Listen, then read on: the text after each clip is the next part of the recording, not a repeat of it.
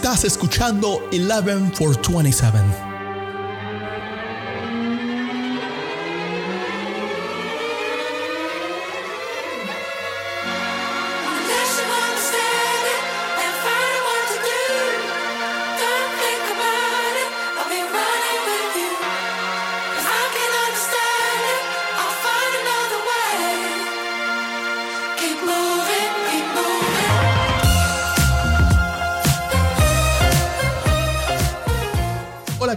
Hoy es lunes 7 de marzo del año 2022. Mi nombre es Ricardo Quintero y bienvenidos al episodio número 18 de 11 for 27, este podcast de fútbol internacional que de lunes a viernes convierte el análisis del deporte más bello del mundo en diálogo.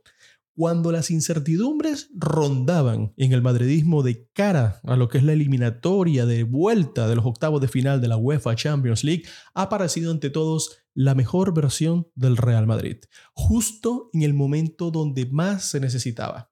A ver, el Real Madrid es un equipo que todo este tiempo ha sido un equipo fiable, un equipo que se ha mantenido muy constante en la liga, un equipo que ha estado líder durante un largo tramo de temporada y que ha mantenido una distancia considerable con todos sus competidores.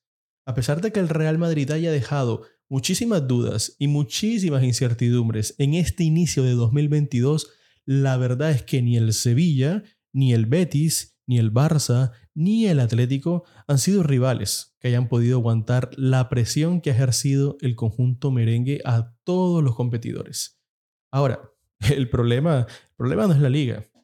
El problema nace en Europa, cuando te toca un PSG, cuando te toca un Manchester City, un Chelsea, un Liverpool, un Bayern de Múnich. Este tipo de equipos al día de hoy tienden, y no sé si es una ilusión óptica, pero son equipos que están a un nivel mucho más alto del que está el Real Madrid. A veces la sensación es que alcanza para la liga, pero no para más. Y un vivo ejemplo de todo este ejemplo que les pongo es el partido ante el PSG, el partido de ida ante el Paris Saint-Germain. Un PSG, un equipo muy sólido, un equipo que físicamente se comió al equipo de Ancelotti en la cara de todos. Con una imagen muy triste, el Madrid dejó el Parque de los Príncipes hace dos semanas. Ahora, ante la Real Sociedad, hemos visto una versión muy completa, muy distinta del conjunto merengue, a tal punto que el Madrid golea, gana y gusta. Un Madrid intenso, un Madrid que presionaba y sobre todo un Madrid que dejó una muy buena sensación en el campo de juego. Llegamos, llegamos al momento de la temporada donde el madridismo se la juega, el todo o nada, donde la temporada sigue siendo un aliciente o la sensación de que solamente queda jugar por la liga. Y ante el PSG, ante el Paris Saint-Germain, será apenas el primer escalón para aspirar algo muchísimo más grande, algo que el conjunto blanco está acostumbrado a luchar casi todos los años, algo que siempre, que siempre llamamos la orejona. Hoy, como todos los lunes, se pasa el bueno de José Carrión para hablar, para hablar de la liga y de las sensaciones en esta semana de muchísimo fútbol europeo. Le doy a todos la bienvenida a este, el episodio número 18.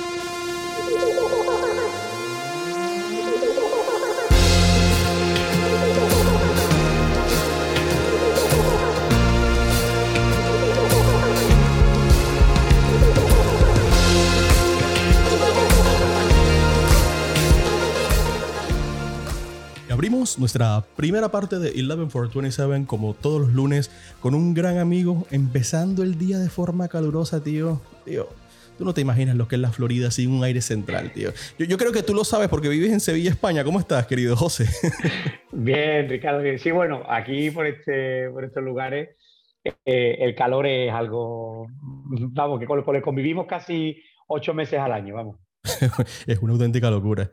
Ahí cuando yo empiezo, cuando yo empiezo a escuchar a Paquillo Mariscal, que mañana se pasa por acá para hablar de, de Champions y de previa, cuando empieza con el puto, el puto calor, tío, Sí, sí. insoportable, insoportable. Es que no, aquí, aquí en la Florida se vive muy bien porque estás con el central, la temperatura de tu casa siempre está perfecta, no hace ni frío ni calor, pero cuando se daña, tío, cuando se daña, Mm.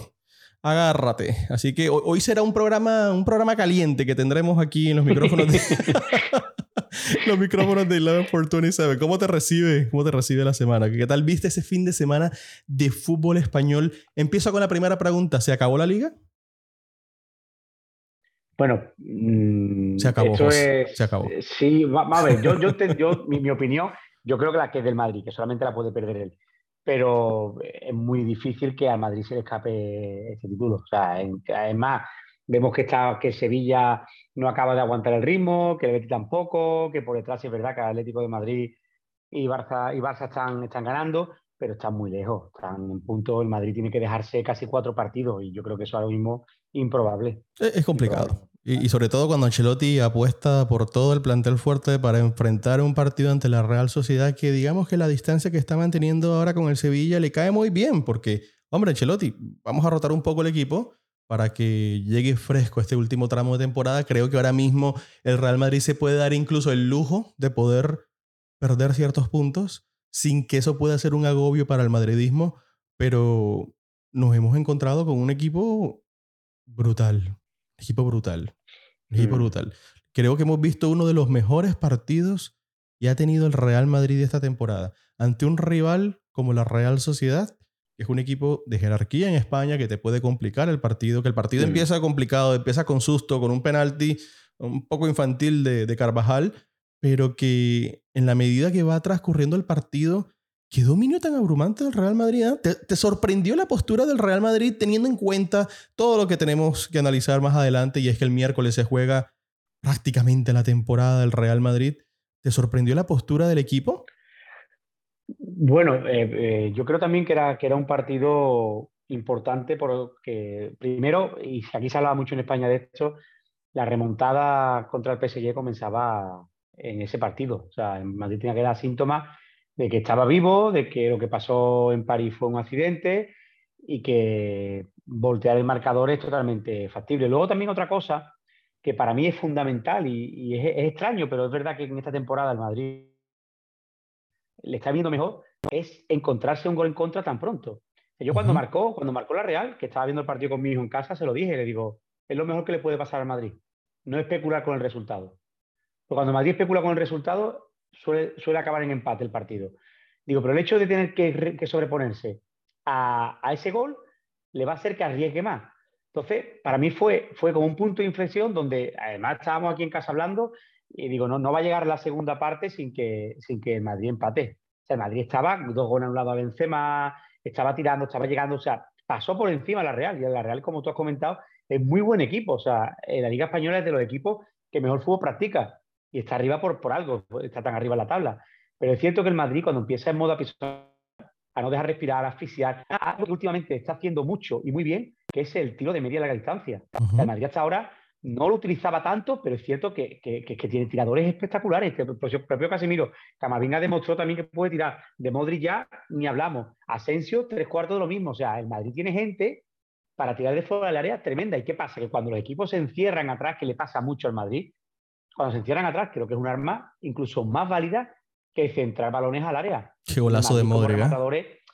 Claro, que Modric, tío, es que, es que Modric parece que tiene 25 años, eh, Ricardo. Qué, qué golazo de Modric. Eh, hay, hay- hay un tema, hay un tema aquí en el Real Madrid y es la discusión que se ha hecho, que se ha planteado hace mucho tiempo sobre la poca rotación que tiene el Real Madrid en el medio campo. Y bueno, hemos concluido muchísimas veces que el Real Madrid cuenta con la fortuna de tener uno de los mejores centros de Europa. O sea, uno de los medios Mm. del centro del campo más estructurados, más armados y donde se conocen a la perfección. Y ese trío, Sí. Tony Cross, Luka Modric y Casemiro, han funcionado perfectamente. Ahora, se han hecho, se han hecho planteamientos sobre Camavinga. ¿Qué, ¿Qué pasa con Camavinga? La explosión de Camavinga. Hombre, tío, tiene 18 años. Hay que darle Sí, tiempo a Camavinga sí. para que trabaje. Es que tú no puedes esperar que un muchacho de 18 años llegue y rompa y reviente todo. Mira, recuerda el caso de Casemiro. Recuerda el caso Mm. de Casemiro. Casemiro cuando llega al Real Madrid, incluso es cedido al Oporto. Es cedido Sí, Oporto y tuvo después regresa y Ancelotti lo remonta y lo, y lo pone y, y ahora mismo es un jugador indiscutible. Pero a mí me gusta Camavinga. E- Es difícil, es muy difícil incorporarse a un equipo donde hay tres jugadores tan históricos. Y en el Madrid, cada vez que lo que pasa es que no hay paciencia. Yo creo que es un jugador que tiene muchas cosas que mostrar en un equipo como el Real Madrid, porque tiene velocidad, tiene, tiene el potencial, obviamente necesita del espaldarazo de la dirección técnica para que el jugador siga progresando, pero hay que darle tiempo, hay que darle tiempo a los Valverde, hay que darle tiempo a, a- muchos jugadores que, hombre, que, que no podemos esperar, que no podemos esperar que de un momento a otro exploten y que rompan como si fueran unos, unos veteranos. Es que sabes cuál es el problema el día de hoy, que a los jóvenes, a los jóvenes de 18 años se les exige como a los de los 27. Y esa Mm. ecuación no es natural. No es natural. Tú no le puedes exigir a un chico que acaba de llegar de la Liga On, que acaba de llegar a un equipo como el Real Madrid con toda la presión que tiene, que tiene y que impone un conjunto como el Real Madrid, que hemos visto tantos jugadores que se han quemado. Mira que ayer casualmente en Twitter veía una entrevista de Gago. ¿Te acuerdas de Gago, el argentino?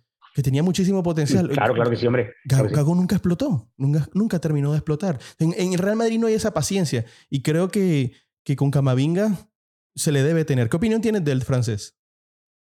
A, mí me encanta. O sea, a, mí, es un chico que me encanta. Es, cierto que, es impetuoso, que hay momentos en los que, en los que ese ímpetu y esa gana le hace perder balón en, zonas eh, complicadas para el equipo, pero es que tiene, tiene, tiene una mentalidad ofensiva, tiene, tiene una seguridad en sí mismo que me sorprende con la edad que tiene.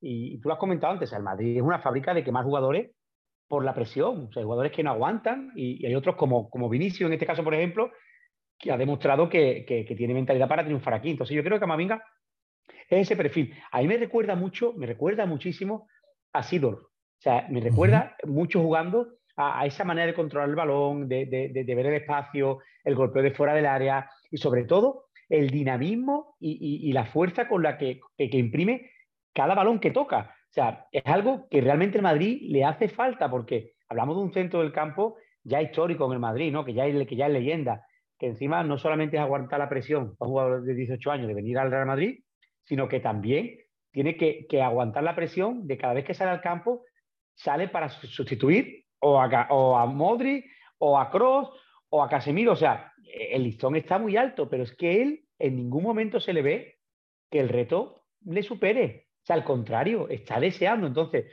a mí lo único que me da pena de todo este tema, Ricardo, es que sean las lesiones, sean las lesiones las que esté haciendo que un jugador como Camavinga juegue.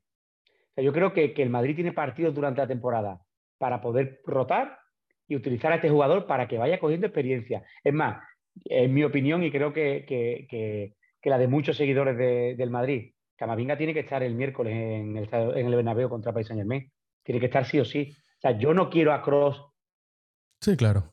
¿Para, ¿Para qué vamos a poner a Cross? ¿Para qué vamos a poner a Cross? ¿Para qué vamos a poner a Tony Cross? Un jugador del, de la experiencia de él, pero que está lesionado y que no está en su mejor momento cuando, No un partido para. Efectivamente. cuando... Exacto, es que yo, eso es lo que yo digo. ¿Para qué vamos a poner a Tony Cross en un momento en el que no se encuentre bien ante un rival que te va a presionar tan fuerte en el medio campo como va a ser el Paris Saint Germain? Ese Sí. Paris Saint Germain va a ser un equipo muy complicado. Va a ser muy complicado. Y el Real Madrid invita a su afición con ese equipo despidiéndose, dejando toda la sensación de que puede remontar. Yo la verdad lo veo, lo veo bastante difícil. Tú sabes que tengo una opinión muy clara con respecto a lo que pueda pasar en el partido de vuelta, Sí. pero, pero es el Real Madrid y juega en su casa. Y, y- y Ricardo, y perdona, y ese gol en contra, ese gol en contra, igual que pasó e, el, el sábado, obliga, obliga al equipo a salir a ganar el partido. O sea, es que para el Madrid en esta temporada eso es vital. O sea, cuando el Madrid especula con el resultado, cuando el Madrid ha visto que el 0-0 le vale para llegar a una prórroga, para aguantar, lo ha hecho y ha ganado. ¿Cuántos, ¿Cuántos partidos ha ganado el Madrid en los últimos 10 minutos esta temporada? Muchísimos puntos ha ganado en Liga. Claro, pero es que ahora no le vale eso. Es que el Madrid tiene que salir a ganar el partido. Riesgo que tiene esto, el espacio que deja a su espalda la defensa y que tiene un tipo como Mbappé, que es cierto que no jugó el partido esta semana con el, con el PSG para, para protegerlo, que el PSG perdió. O sea, ahí vemos también el nivel que hay en la liga francesa, ¿no? El PSG se la va a llevar de calle, de calle, incluso prescindiendo de sus jugadores. Pero en Champions sabe lo que se enfrenta y sabe lo que es el Madrid en su estadio y, y- y el PSG lo va a sentir. Y en partido del minuto que, que, que hizo un mal partido y que un 1-0 fue un resultado corto para el PSG. Que si hubiese ganado 3-0, 4-0, nadie se hubiese extrañado. Pero por suerte para el equipo blanco, se vino solamente con un gol en contra. Y un gol en contra al Madrid, repito, le obliga a salir al ataque y le obliga a no especular con el resultado. El planteamiento suele ser exitoso para el equipo blanco. El Real Madrid llega a este tramo de temporada, lleva con cuatro partidos y recibir un gol, recibe, recibe este por medio de, de- de punto penal, ah, tiene la segunda mejor defensa de la Liga Española, tiene al mejor portero, al Zamora, mm, con Courtois, tiene la mejor delantera del- de prácticamente toda la competición y nos hemos encontrado con un equipo muy regular. Después que en el 2020, después del que a finales del 2021-2022, inicios de esta temporada, eh, nos hemos encontrado con, con ciertas caras, con ciertas caras del Real Madrid, porque el inicio del 2022 no fue bueno para el Real Madrid. Le costó mucho tener regularidad como equipo y ahí nos hemos encontrado en un contexto donde el Real Madrid ha logrado empezar a sacar resultados importantes sin recibir gol. Una de las claves esas, y ya lo habíamos dicho, qué increíble fue el proceso de recambio que se le ha dado a Barán y Sergio Ramos. Con todo lo que se había hablado, con todo lo que se esperaba, con todo lo que habíamos visto de Militao, el Real Madrid ha encontrado muchísima estabilidad. Y el Real Madrid, mientras no reciba goles, es un equipo bastante competitivo. Recordemos que el gol ante el PSG lo recibe en el último minuto. Es que el Real Madrid Mm. casi sale vivo de ese partido eliminatorio. Ese fue un partido muy complicado. El Real Madrid se la juega toda. Sobre todo porque tiene una semanita, un par de semanas donde se va a tener que enfrentar ante rivales de jerarquía. Viene y juega ante el PSG, visita al Mallorca y tenemos el clásico ante el Fútbol Club Barcelona. Sí. Y ese va a ser un clásico donde creo que, a pesar de que no se juega el título por la liga, creo que sí se va a mostrar cómo están los dos equipos y los dos niveles. Porque si el Barcelona era un equipo que le costaba tener regularidad en el transcurso de la liga, lo ha logrado encontrar. Así sea que no juegue bien, así sea que no juegue bien, el partido ante el Elche creo que demuestra que el Barça empieza a encontrar la serie de resultados que estaba necesitando para poder ser un equipo fiable, para ser un equipo que aspire la próxima temporada a luchar por algo. Me parece que también se, se, se exagera un poco con el Barça porque ayer escuchaba a un periodista deportivo que hablaba de que el Barça la próxima temporada podría aspirar al cestete. Y yo dije, vamos a, vamos a calmarnos, tío. vamos a calmarnos. Sí, sí, sí, un, cestete, un, Sí. cestete, un cestete es mucho para lo que... Mucho, un mucho. poquito, vamos a calmarnos un poco, ¿no? ¿Qué, qué opinión tienes de este Barça que a pesar de que no jugó bien logró remontar? Y, y qué importante, porque cuando te empieza a salir todo, desde lo anímico, desde los resultados, desde las sensaciones en el campo de juego, obviamente creo que encuentras un mejor rendimiento y que es un equipo que se empieza a enchufar el del Fútbol Club Barcelona, ¿no? Sí, sí, bueno, eh, y es más, lo que hizo contra el Leche es lo que tiene que hacer un equipo que está en las circunstancias que está el Barcelona, que es ganar. O sea, yo te lo dije hace un par de semanas, me da igual el juego que, que tenga el Barcelona. El Barcelona está obligado a entrar en Champions, sea como sea. Es cierto que, este partido último no ha sido el mejor partido del Barça. Empezó bien, eh, un Dembélé que, que- nadie va a dudar de la calidad que tiene, con ocasiones, sacaron balones eh, en la línea de gol el Elche, pero hay momentos en los que el Barça se desconecta completamente y casualmente, ¿vale? Casualmente, esas desconexiones conllevan goles en contra. O sea, cuando el Barça se desconecta, se desconecta al 100%. O sea, es un coladero, como decimos por aquí por aquí. O sea, le entran los goles por todos lados.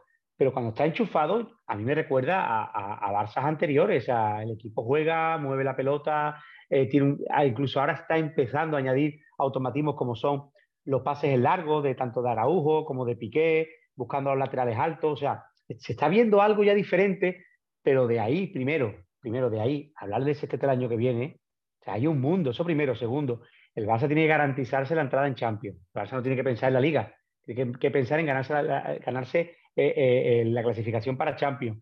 Pero es cierto que hay una mejora en el juego. Es cierto que hay jugadores que han llegado, que son jugadores de presente, de presente, que, que están aportando mucho al equipo.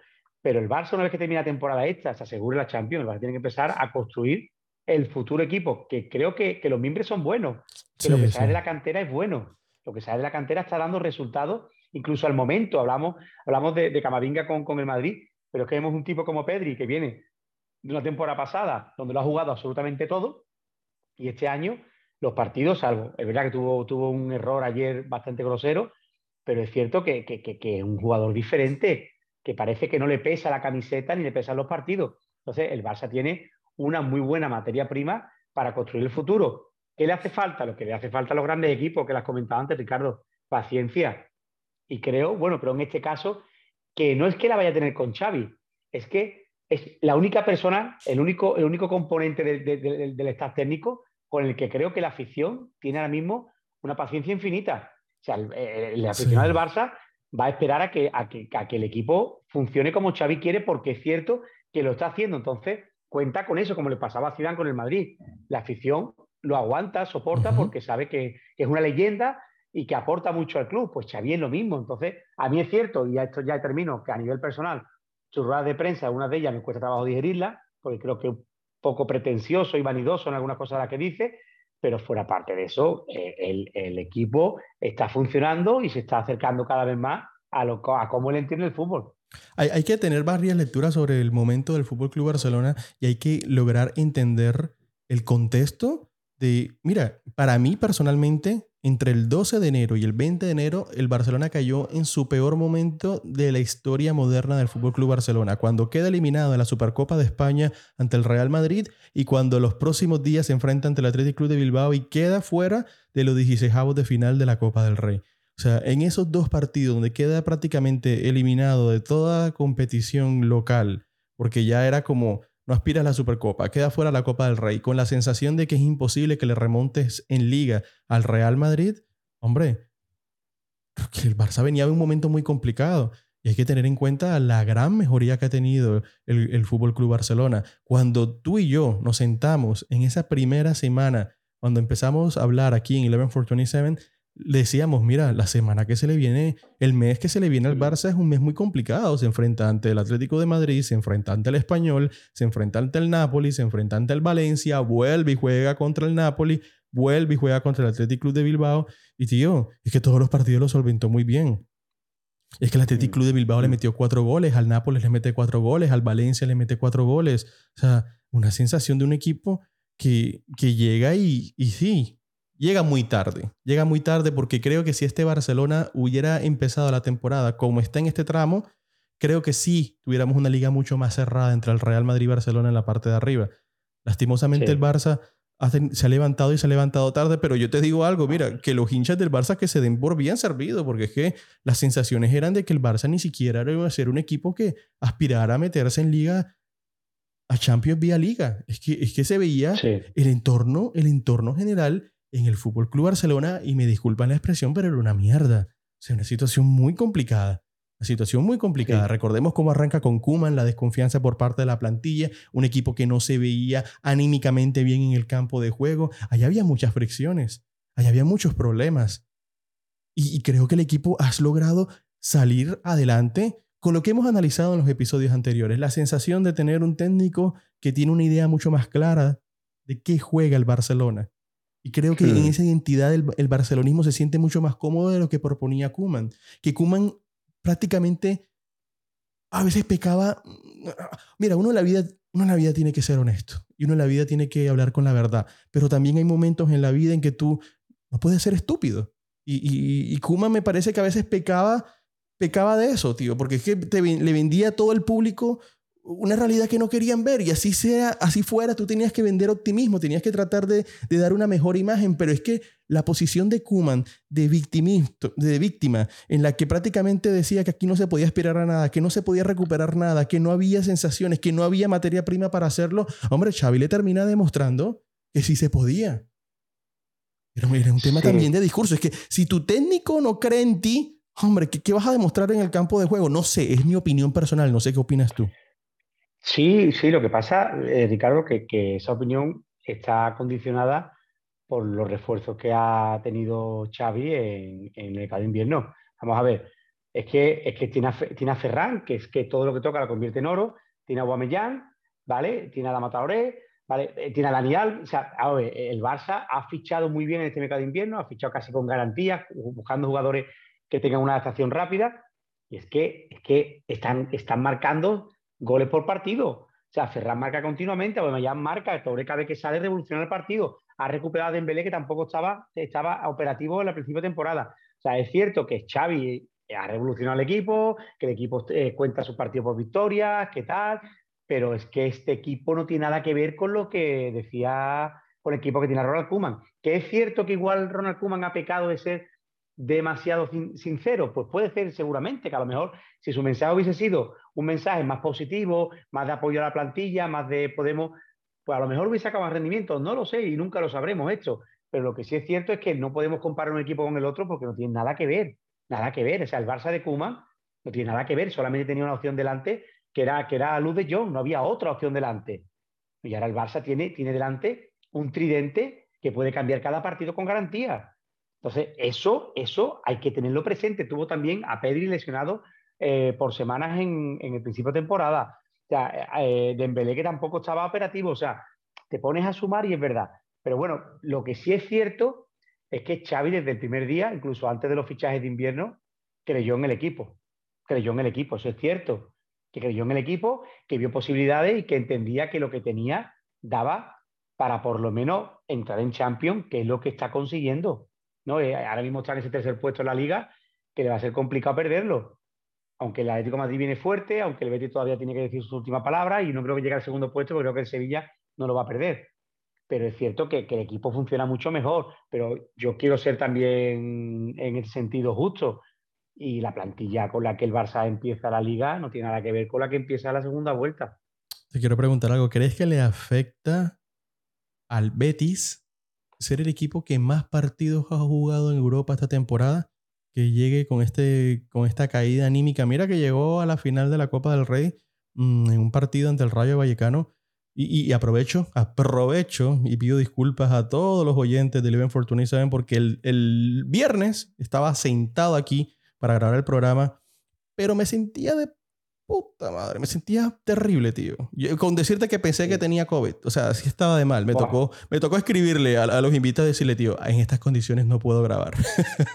y por eso el programa del viernes no salió. Así que aprovecho y, y pido, pido disculpas eh, por, por no hacer presencia ese día, pero sí quiero, quiero preguntarte por el Betis, que mmm, en liga se nos cae un poquito, sale de los puestos de Champions, pero es que, hombre, el Betis viene, el Betis viene de, estar haciendo una temporada histórica que yo creo que el principal objetivo para mí personalmente, mmm, como hincha del fútbol, es que el Betis aspire y trate de ganar como sea la Copa del Rey, que sería un premio magnífico para un equipo que está haciendo una campaña impresionante, ¿sí o no?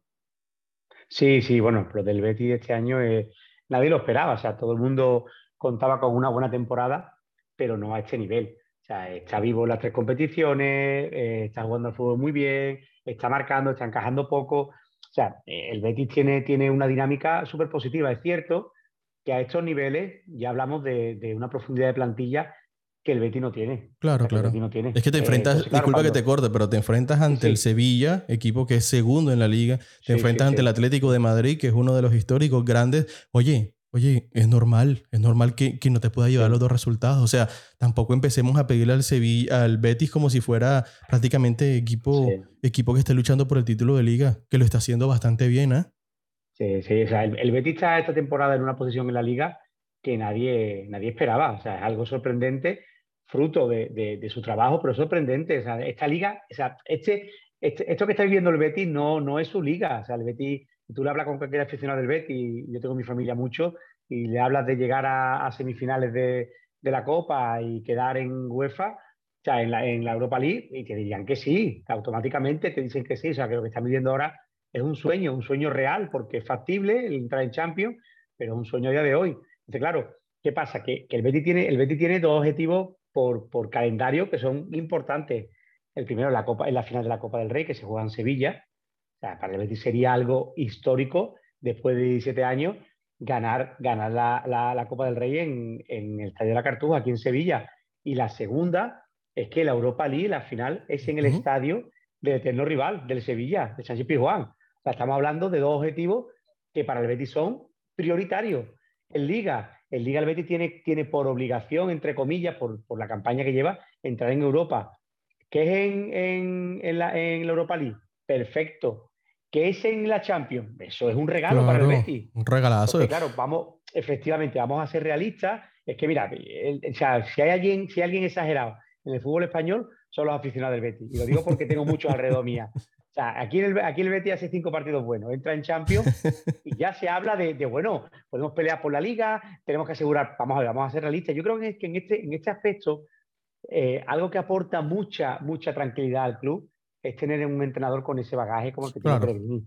O sea, un tipo con esa calma, con esa tranquilidad, con ese discurso que, que jamás sube una voz por encima de otra. Eso está aportando al club muchísima tranquilidad, tanto para trabajar en la, en la- en la- en la- en la- campaña próxima, con, con, lo- con las renovaciones, por ejemplo, de Canales, de Fekir, como en la, en la temporada actual, para que, para que el club no se venga, para que la afición y el equipo no se vaya por las nubes. O sea, somos lo que somos, estamos donde estamos porque lo estamos consiguiendo con trabajo y esto es un regalo que hay que disfrutar sin presión. Ojalá para el Betis fuese una presión continua entrar en Champions, pero a día de hoy tiene que disfrutar el estado en el que está. Para que se entienda el contexto de los últimos años del Betis y la importancia de lo que está haciendo en esta campaña, temporada 2018-2019 terma- termina décimo en la liga, décimo, posición número 10, posición, ter- temporada 2019-2020. Tío, queda en la posición 15 de la liga, puesto 15. Y la Sí, sí, sí, sí, sí, sí. 2020-2021, que termina siendo una buena temporada y es la que le permite entrar en Europa League, termina sexto. O sea, se le está pidiendo mucho también al Betis. Creo que es un equipo que, oye, que- que se deben dar por bien servidos los hinchas de que al día de hoy esté compitiendo y me parece fantástico ver un equipo con la sensación que está dando. Pero que haya salido del tercer puesto y haya saltado al quinto porque el Barça y el Atlético de Madrid te están presionando de una manera constante porque en los últimos partidos prácticamente no han cedido ni un solo punto, hombre, es normal. Teniendo en cuenta que te enfrentabas ante el Atlético de Madrid, teniendo en cuenta que te enfrentabas ante un Sevilla que es segundo en la liga, hombre, eh, te- aterrizar Mm. un poco la realidad del equipo, que ya de por sí es muy buena. A mí me ha sorprendido Sí. muchísimo este Betis. Y mira, y mira que contra el Rayo Vallecano tuvo sus momentos en que sufrió, pero ahí está, con sangre, un equipo organizado, un equipo que tiene una muy buena plantilla. Me parece muy importante re- resaltar lo de Pellegrini, creo que es clave para entender el estado de forma y el momento anímico que vive un equipo como el Betis.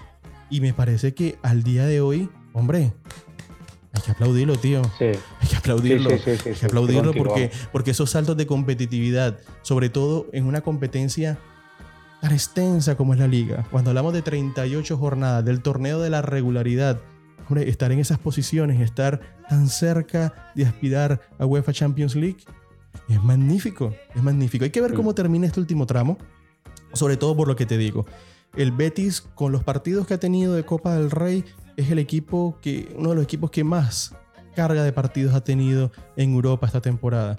Y que la profundidad de plantilla de este equipo no es tan grande como, como equipos como el Real Madrid, como el Barça, como el mismo Sevilla, como el mismo Atlético de Madrid. O sea, no es un equipo que tenga un recambio tan grande, pero sí tiene figuras muy importantes y que me parece que están rindiendo a un nivel magnífico. Te quiero hacer, para ir cerrando, vamos a hablar del último equipo, del Atlético de Madrid.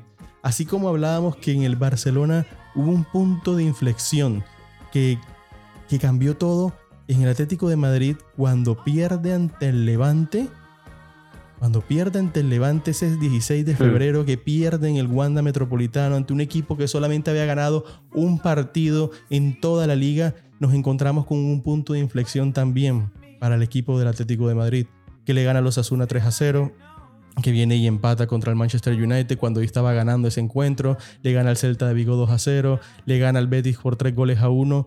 Qué, qué importante para el Atlético de Madrid empezar a encontrar esa regularidad. Tres triunfos seguidos en liga. Creo que es muy importante para un equipo que ha sido muy criticado, para un equipo que ha sido muy golpeado. Obviamente al Atlético de Madrid sabía un equipo que se le exigía esta campaña era el Atlético de Madrid porque recordemos que es el actual campeón de liga. Y siempre al campeón de liga se le generan muchísimas expectativas. Pero tendremos tú y yo y estaremos de acuerdo, hombre, el Atlético de Madrid tiene una de las plantillas más interesantes que hay en el fútbol español y que lastimosamente muchas de esas figuras como Antoine Griezmann, que por lesiones no ha estado bien, Luis Suárez no ha sido un jugador constante durante toda la campaña, Héctor Herrera cuando por fin encuentra la regularidad y el momento donde se siente mejor en Atlético de Madrid se se publica su venta a la MLS.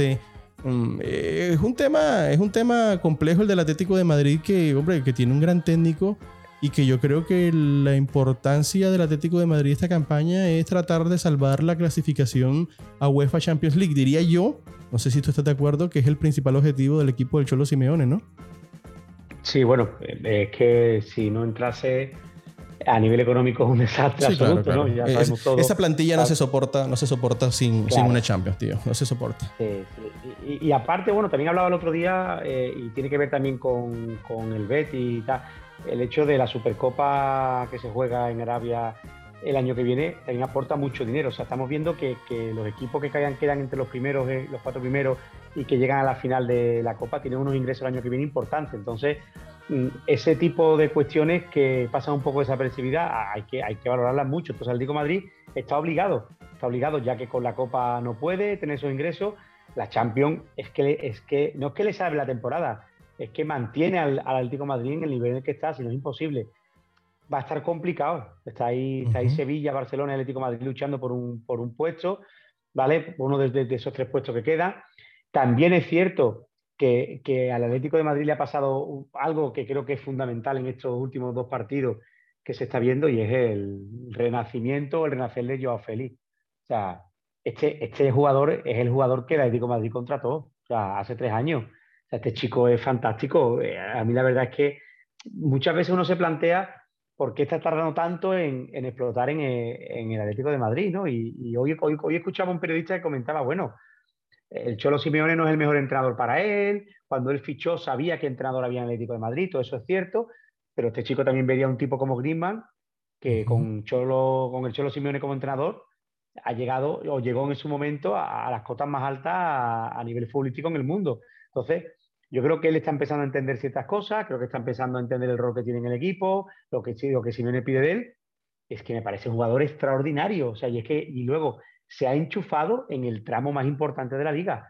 Y eso es un plus que el Atlético de Madrid no tenía hasta hace una, hasta hace una semana. Y que creo que puede ser un plus que realmente condicione el final de temporada de, los- de, del Atlético de Madrid, como lo está haciendo hasta ahora. Entonces, bueno, vamos a esperar, vamos a ver. Pero yo, yo mira, yo, yo estoy convencido y este es mi pronóstico, ¿vale? Yo creo que obviamente Madrid, Madrid gana Liga y entra en Champions, Sevilla entra en Champions, ¿vale? Creo que, que, que Atlético de Madrid y Barça eh, eh, son los dos equipos a, a- a- o sea, que, que están mejor colocados, es verdad, a nivel de clasificación, pero incluso a nivel de calendario, a nivel de plantilla, que están obligados a estar ahí. Que por detrás puede presionar el Betis en un momento puntual, Villarreal puede llegar y tal. Perfecto, pero creo que, que los cuatro puestos están ahora mismo más que, Sí, más que sí. dados y el Barça y el Barça no va a perder esa tercera plaza, ¿vale? O, o como mucho quedará cuarto y Atlético de Madrid no va a perder tampoco el puesto en el que está. Entonces, vamos a ver si mantienen el ritmo y en este caso el que estaba peor por calendario, por nivel de partidos, que es el Betis, ha dado un paso atrás, pero un paso atrás, como hemos dicho antes, real y consciente de las limitaciones que tiene como plantilla. Tiene el Atlético de Madrid que aprovechar el estado anímico en el que termina el Manchester United después de la goleada que le mete el Manchester, el Oh, Manchester. City. Tío, hubo un momento en ese partido donde la posesión era 97 a 3 y yo flipaba. Yo Sí. decía, ¿qué está pasando acá? 97 a 3 en sombra, posesión del balón. Qué locura. Mm. Lástima por Ragnick, porque este es el segundo partido que realmente pierde y la sensación con el Manchester United, las cosas están muy mal, pero con Ragnick se han visto Mm. luces, pero, pero el Manchester United está a años luz del Manchester City en este momento, está a años luz. Es que no, no le compites, es que no le puedes competir.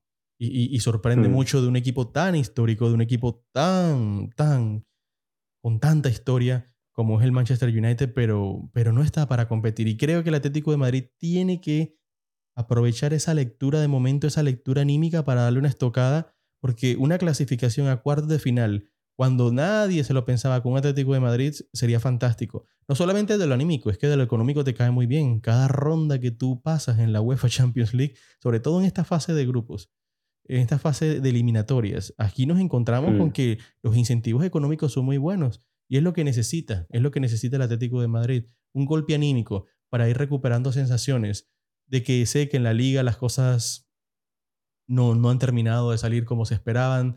Mm, creíamos que el Atlético de Madrid iba a ser un equipo mucho más competitivo de cara a lo que íbamos a tener en esta campaña, pero sin duda alguna me parece que una clasificación ante el Manchester United no me parece, no me parece que fuera una sorpresa. Sobre todo por las sensaciones que se dio en ese partido de ida donde el Atlético de Madrid Mm. fue muy superior al Manchester United. Es que el United saca mucho premio en ese partido. El United no Sí, mereció, sí. el United no mereció ese empate. Ese fue un partido donde el. Atlético de Madrid lo dominó y jugó bien. Y esas sensaciones son muy importantes para la lectura final de temporada. Eso creo que puede ser un golpe anímico, sobre todo porque ya muchos de estos equipos están pensando en la próxima campaña. Saben Sí. que, ya saben que no pueden aspirar. Yo creo que las sensaciones en liga esta temporada mm, se, nos va a dejar una imagen muy clara de lo que vamos a ver. Yo veo muy difícil, como tú decías, que el Real Madrid pueda perder esta liga. Y yo veo también muy difícil de que los cuatro que están, que son Sevilla, Barcelona, Atlético de Madrid y Real Madrid, salgan de los puestos de Champions. Yo lo veo muy difícil. Creo, Sí. que, creo que aquí empezamos a ver un punto de inflexión donde, hombre, donde todo cambiará y donde se nos viene una semana de muchísimo fútbol, de muchísimo fútbol europeo Sí. esta de estas semanas, de estas semanas lindas, de verdad. Y por eso quisimos abrir este pequeño espacio para analizar un poco la liga, porque a partir de mañana hasta el viernes, puro fútbol europeo, tío. Puro fútbol europeo. Y- y qué lindo, ¿no? Cuando suena ese himno de la Sí, Champions. sí, sí. Es una cosa, es una cosa hermosa, querido José. Hombre, Vamos a pasar bien. Qué, qué- qué placer, de verdad, como siempre, abrir, abrir la semana contigo. Hoy con un poco de calor. O sea, te confieso que ahora que termine esta conversación, me toca volverme a duchar, tío. Me va a tocar volverme a duchar. Porque es que el, el- calor y la humedad que siento en este momento en esta casa, tío, es una cosa que... Y, y me tocó bajar la ventana porque la brisa no me iba a dejar grabar el programa como quiero que quede. Pero, pero, hombre, toda sudada y todo calor me la aguanto contigo cuando me la paso también, tío. Te mando un abrazo grande. Gracias, Ricardo. Otro para ti. Y para todos los oyentes de 11 for 27 esta semana tenemos muchísimo fútbol europeo, así que los invitamos a que se suscriban, a que nos sigan, a que nos escuchen de lunes a viernes. Siempre a la misma hora estaremos publicando un análisis de una forma distinta, una, una narración completamente diferente para analizar un poco este deporte que tanto amamos, este deporte llamado fútbol. Les deseo que tengan un excelente día y como siempre, disfruten, disfruten por favor, disfruten la vida. Gracias.